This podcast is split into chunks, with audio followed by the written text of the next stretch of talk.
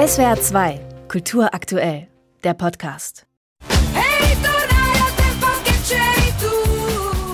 In einer der ersten Szenen von L'Immensità tanzt und singt eine Mutter mit ihren Kindern zu Raffaela Caras Ruhmaurer, während sie den Tisch für das gemeinsame Abendessen deckt.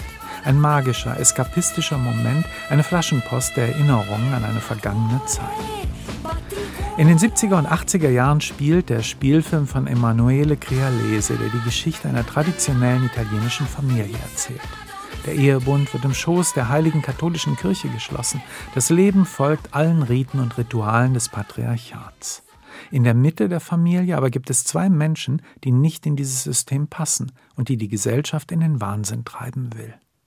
Diese sogenannten Verrückten sind Clara, eine Frau, die zu groß ist für ein standardisiertes Frauenleben, wie es die Gesellschaft für sie vorgesehen hat, inklusive der Schläge, wenn dem Mann gerade nichts anderes einfällt, die glaubt, dass sie die Freiheit der anderen ebenfalls haben kann. Ich bin keine Adriana.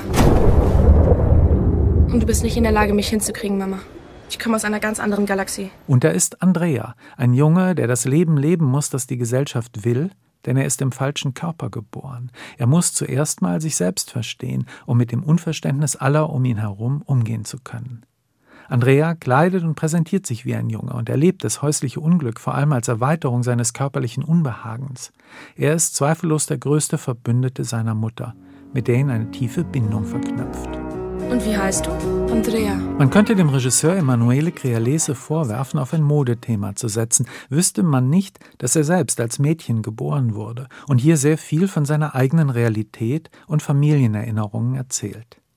Crealeses Darstellung einer sexistischen, vorurteilsbehafteten und ausgrenzenden Gesellschaft hält zwischen Humor und Drama die Waage und ist in der gesamten Darstellung der Familie sehr greifbar. Sei es in der Dynamik des Alltags, in der Schwester, die nicht richtig isst, in den Streitereien des Paares oder im typisch italienischen, der traditionellen Feiertagsfeiern mit getrennten Tischen für die Kinder, dem opulenten Essen und den Kinderstreichen.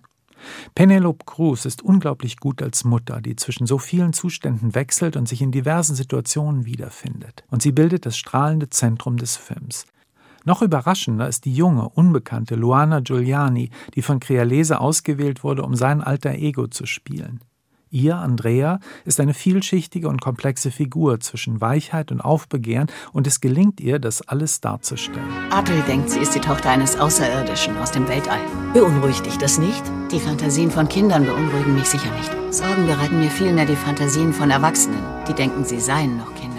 L'Immensità versucht nicht, traditionell mit Anfang, Mitte und Ende zu erzählen. Was den Regisseur interessiert, ist eine Art freie Collage, die es erlaubt, die Essenz bestimmter Emotionen, die von bestimmten Situationen umrahmt werden, einzufangen. Ein heikles Unterfangen, das aber bei aller Sentimentalität hinreichend scharfsinnig ist und in regelmäßigen musikalischen Sequenzen den italienischen Pop-Spirit jener Epoche heraufbeschwören kann, in der die Fantasie an die Macht kam – und eine gewisse Zeit lang alles möglich schien. Adri, gibst du mir einen Kuss, Adri?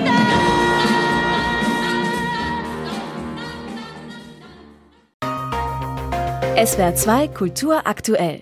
Überall, wo es Podcasts gibt.